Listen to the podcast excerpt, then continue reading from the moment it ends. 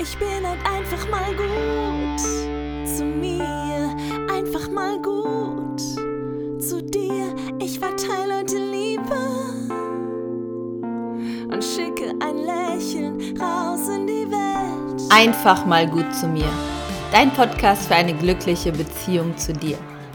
Schön, dass du da bist und schön, dass du eingeschaltet hast. Mein Name ist Simone Kriebs und meine Vision ist es, Menschen in ihr Potenzial, in ihre Kraft zu bringen und sie zu unterstützen, das Leben zu leben, was sie gerne leben möchten. Mit diesem Podcast möchte ich dir Anregungen bieten und diesen Monat habe ich mir das Thema Potenzialentfaltung herausgesucht, denn ich erlebe es immer wieder, dass ich in den Menschen Dinge sehe, die sie in, also die sie in sich selbst nicht sehen und habe mich schon hunderttausendmal dabei erwischt, wie andere Menschen in mir etwas sehen, was ich damals zu dem Zeitpunkt noch nicht in mir gesehen habe.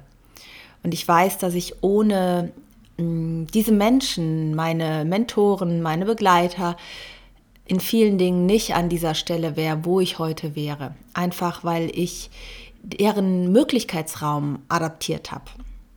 Und in diesem Podcast nehme ich dich ein bisschen mit auf diese Reise und erzähle dir ein bisschen davon und hoffe, dass du Anregungen für dich mitnimmst, dein eigenes Potenzial zu entdecken und auch in deine Selbstwirksamkeit, in deine Kraft zu kommen, deine Power zu kommen und loszugehen für dich, für dein Leben und ja, für die Möglichkeiten, die sich dir bieten.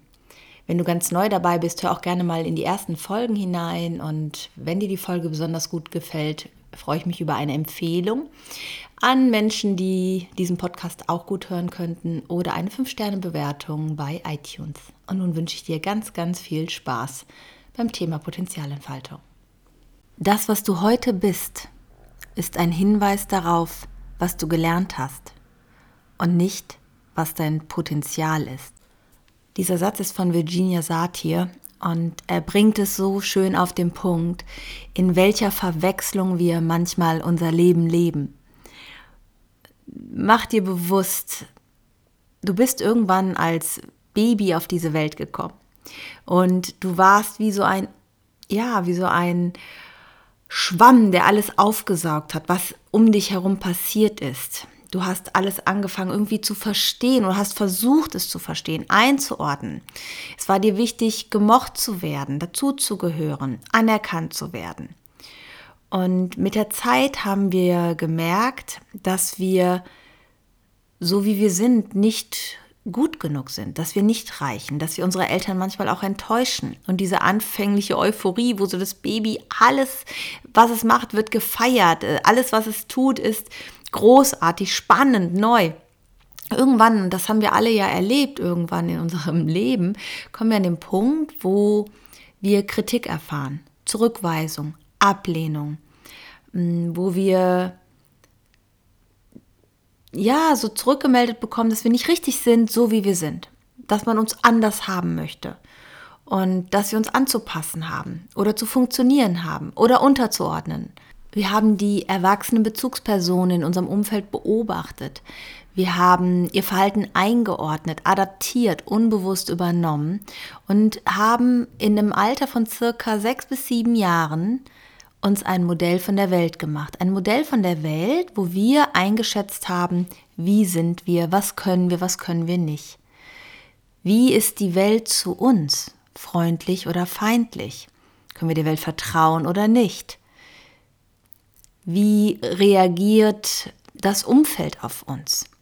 Mögen uns Menschen oder nicht? Reagieren sie auch dort freundlich oder feindlich auf uns? Traut man uns etwas zu oder nicht? Denn genau so lernen wir als Kinder, die, die Welt auch zu betrachten. Begegnet man uns mit Misstrauen? Hat man in uns kein Vertrauen in die Entwicklung? Es ist häufig so, dass wir das später für uns übernehmen. Das heißt, wir glauben dem Bild, was das Umfeld von uns kreiert hat und uns überstülpt und rückmeldet. Verstehst du, was ich meine? Also man sagt dir, du kannst das nicht, du musst du besser machen, du bist immer faul, du bist ja schlau, aber du machst nichts draus. Egal was es für ein Satz ist, wenn wir klein sind, nehmen wir das sehr ungefiltert auf und glauben diese Sätze. Und das Verrückte ist, dass wir irgendwann anfangen, uns diese Sätze selber zu sagen. Und ähm, die Erfahrung, die wir später machen, anhand dieser Brille, die wir mal aufgesetzt haben, wie das Leben ist, wie wir im Leben sind, Anhand dieser Brille gehen wir durch das Leben und gestalten so unser Leben weiter, wenn wir nicht anfangen, innezuhalten und zu überprüfen, ob diese Überzeugungen, die wir mal gewonnen haben, von uns wirklich der Realität entsprechen. Ob das wirklich wahr ist, ob das wirklich ähm, die einzige Wahrheit ist, die es gibt. Und die Antwort kannst du dir jetzt natürlich schon denken. Sie ist nicht wahr, sie ist nur eine Realität. Und in meiner eigenen Biografie ist es ja so, dass ich selber auf sehr, sehr vielen Schulen war. Ich war auf drei unterschiedlichen Grundschulen, auf vier Hauptschulen. In der sechsten Klasse alleine war ich auf drei unterschiedlichen Schulen, habe nach der zehnten Klasse dann zu einem Gymnasium gewechselt. Und das konnte ich auch nur, weil andere erwachsene Bezugspersonen, denen ich vertraut habe, zu denen ich aufgeschaut habe, mir gesagt haben, mach da weiter. Du kannst das. Du schaffst das. Du hast gute Noten auf der Hauptschule. Wir trauen dir das zu. Und es waren jetzt erstmal nicht meine Eltern, einfach weil sie beide selber kein Abitur haben und das wahrscheinlich gar nicht so in ihrem Möglichkeitsspielraum war damals vom Denken. Aber das waren zum Beispiel ähm, Erwachsene, wo ich Babysitten gemacht habe oder mit denen ich kooperiert habe, also für die ich gearbeitet habe. kooperiert. Und ähm, die haben mir Mut gemacht. Und die haben das in mir gesehen, was ich aber damals noch überhaupt nicht sehen konnte. Und ich habe ihnen so vertraut, dass ich mich letztlich an dem Gymnasium angemeldet habe und schließlich mein Abitur gemacht habe. Während der Abiturzeit bin ich dann auch schon zu Hause ausgezogen, mehr unfreiwillig als freiwillig, habe dann nach dem Abitur eine Ausbildungsstelle bekommen und nach neun Monaten aber gleich wieder hingeschmissen. War dann also Berufsabbrecherin, war erstmal eine Weile im Ausland, kam dann wieder, habe mich wieder beworben und habe überall nur das Feedback bekommen, nee, Abbrecherin und mm, mm, mm, mm, schwierig, schwierig. Dann hatte ich ja geheiratet, also meinen Mann kennengelernt, geheiratet, wir haben ein Kind bekommen zusammen und dann habe ich mich irgendwie gefragt, war es das jetzt schon? Und das Verrückte war, ich wollte dann eine Ausbildung machen. Ne? So ein Studium habe ich mir gar nicht zugetraut. Das war gar nicht so richtig in meinem Möglichkeitsraum, dass ich studieren könnte. Hab dann aber überlegt, okay, was interessiert dich mit Menschen? Ja, so Erzieherin fände ich einen schönen Beruf. Hab mich dann vorgestellt beim Arbeitsamt erstmal und wollte noch eine Beratung haben. Und der Mann saß dann da in seinem großen schwarzen Sessel hinter dem Schreibtisch in dem Büro. Und ich werde das nie vergessen, wie er mich anguckte, meine Unterlagen anguckte, mich wieder anguckte und sagte, ja, also Erzieherin ist ja viereinhalb Jahre, Sie haben ja Abitur. Also studieren Sie doch Diplompädagogik, das habe ich auch gemacht. Und ich merkte noch in mir, wie ich selber gar nicht auf die Idee gekommen wäre zu studieren und wie er das so sagte. Und ich merkte, wenn der das denkt, dass ich das kann, warum nicht? Und das ist so das, was mich mein ganzes Leben begleitet hat. Warum ich auch an diese Stelle des Lebens gekommen bin, bis hierhin, weil ich immer wieder auf Menschen getroffen bin, die etwas in mir gesehen haben, mir Mut gemacht haben und ich ihnen geglaubt habe, mit ihnen mitgegangen bin. Das waren jetzt keine, äh, ähm, also weißt schon, ne, so äh, irgendwelche Heilsversprecher, wo nichts bei rumkommt, sondern Menschen, die es ehrlich gemeint haben mit einem, ne? die auch gesagt hätten wahrscheinlich, also wenn die Qualifikation nicht da gewesen wäre, äh, die haben sie einfach nicht, diese Qualifikation, das geht nicht. Und das ist dann irgendwie unbewusst zu so einem Lebensmotto geworden von mir. Wenn die anderen das in mir sehen, dann gehe ich das an, auch wenn ich das noch nicht in mir sehe. Ein super Beispiel ist auch mein erstes Buch, Die entspannte Familie, wie man aus einer Mücke keinen Elefanten macht. Als mich der Verlag angesprochen hat, ähm, die haben über Fortbildung von mir gehört und fanden das Thema so gut und wollten unbedingt, dass ich dazu ein Buch schreibe. Mein erster Gedanke dazu war, ich kann nicht schreiben. Ich bin Hauptschüler. Meine Klausuren waren eine Katastrophe. Rechtschreibung, Grammatik. Hm, klar, ich habe das im Studium schon ein bisschen verbessert, aber ich hatte immer Leute, die was korrigiert haben. Und mein Glaubenssatz absolut, ich kann doch nicht schreiben. Wer will denn ein Buch von mir lesen? Ich hatte mich mit dem Verleger getroffen und habe ihm gesagt, Sie können mich gerne vor 300 Leute stellen, aber ein Buch schreiben, das ist so gar nicht meins. Und er sagte, Frau Kriebs, reichen Sie doch erstmal ein Exposé ein, wir schauen mal. Zur Not gibt es auch noch die Möglichkeit eines Ghostwriters, aber ich traue Ihnen das durchaus zu. Da stand ich nun wieder.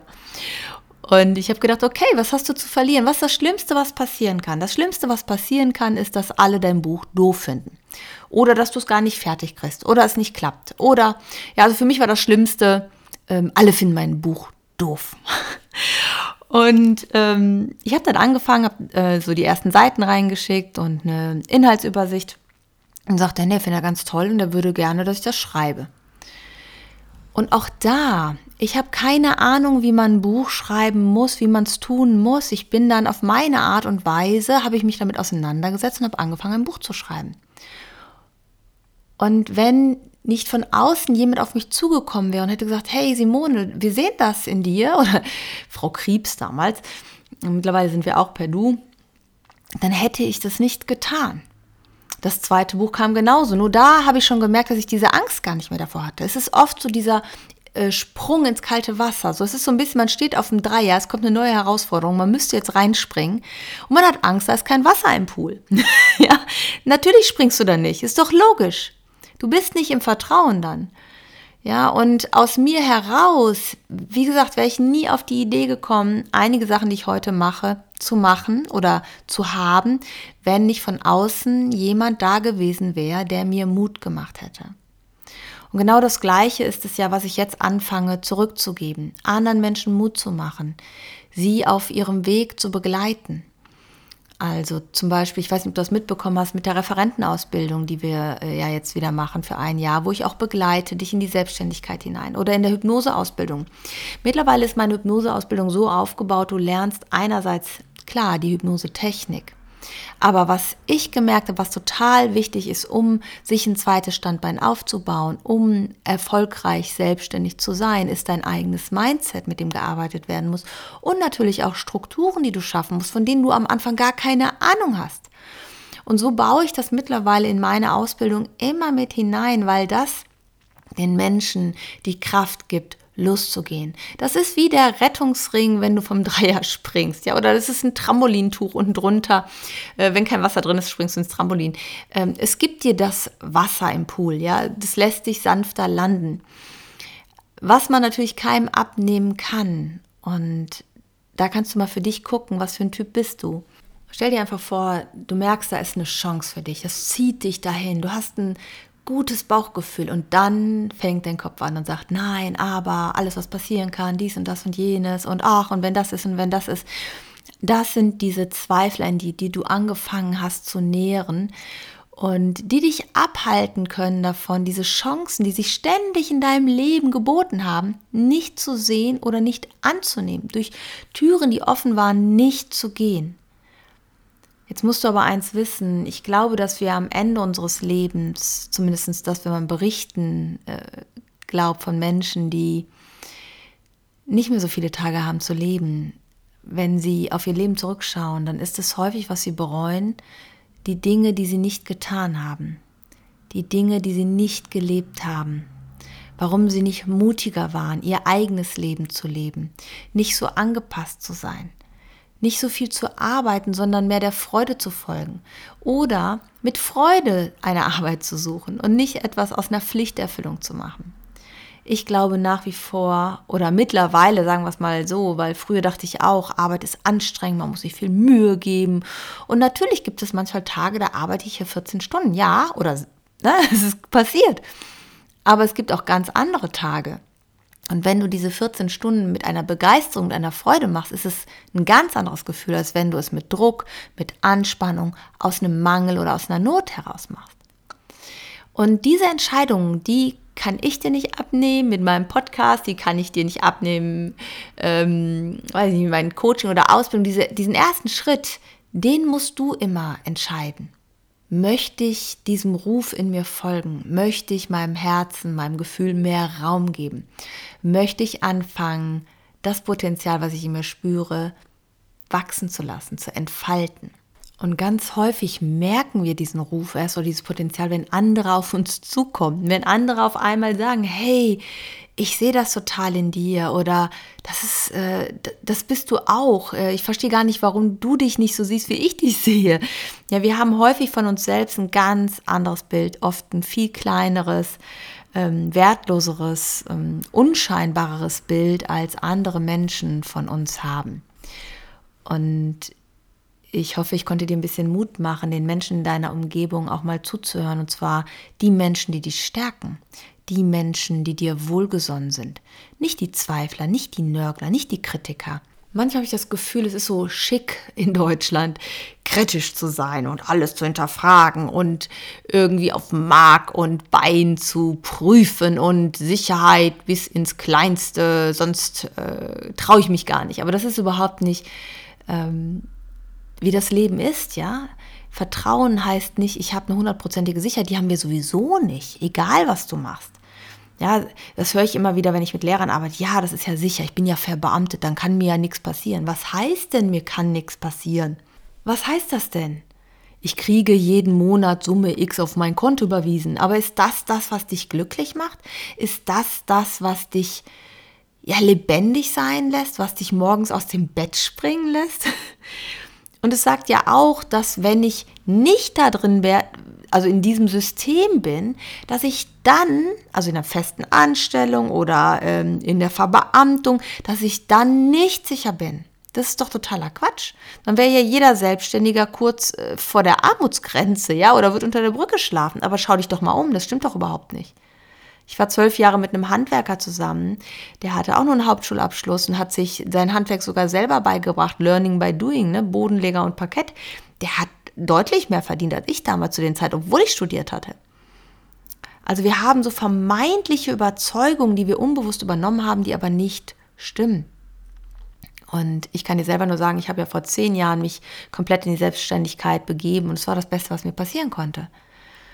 Und wenn du merkst, irgendwo zieht es dich hin, du bist unglücklich mit dem, wie es gerade ist, und Menschen sehen was in dir, was du dir sowieso schon wünschst, wonach du dich sehnst, dann möchte ich dir einfach Mut machen. Spring, spring in das kalte Wasser. Geh durch die Tür. Es gibt so viele Möglichkeiten da draußen, sich auf den Weg zu machen. Und wenn es erstmal Schritt für Schritt ist, sich ein zweites Standbein aufzubauen, etwas zu haben, an dem man ja ähm, wieder Energie tankt auch und nicht nur was Energie kostet. Es lohnt sich. Es lohnt sich für sich selbst und sein Leben loszugehen und die eigenen Potenziale wachsen zu lassen. Es ist egal, ob es ein Hobby ist, was du immer schon angehen wolltest, oder berufliche Veränderung oder Selbstständigkeit. Wenn es dich reizt, dann geh los. Und wenn es zum Thema äh, Hypnose ist oder Selbstständigkeit, dann sprich mich gerne an. Ich unterstütze dich auch dabei. Bewirb dich gerne bei uns. Und äh, im Coaching-Bereich ganz genauso. Ich hoffe einfach nur, dass die Botschaft angekommen ist, dass in dir viel mehr steckt, als du denkst. Und der Einzige, der dich davon abhalten kann, nicht weiterzugehen, nicht über dich hinauszuwachsen, bist du selbst. Also nimm deinen Mut zusammen, steh für dich ein, steh für dein Leben ein, lass dich strahlen, lass dein Licht leuchten, inspiriere andere Menschen mit deinem Tun und leb das Leben, was du leben möchtest. Ich wünsche dir einen ganz, ganz wundervollen Tag, egal wo du gerade bist, egal was du gerade machst. Fühl dich von Herzen umarmt. Deine Simone.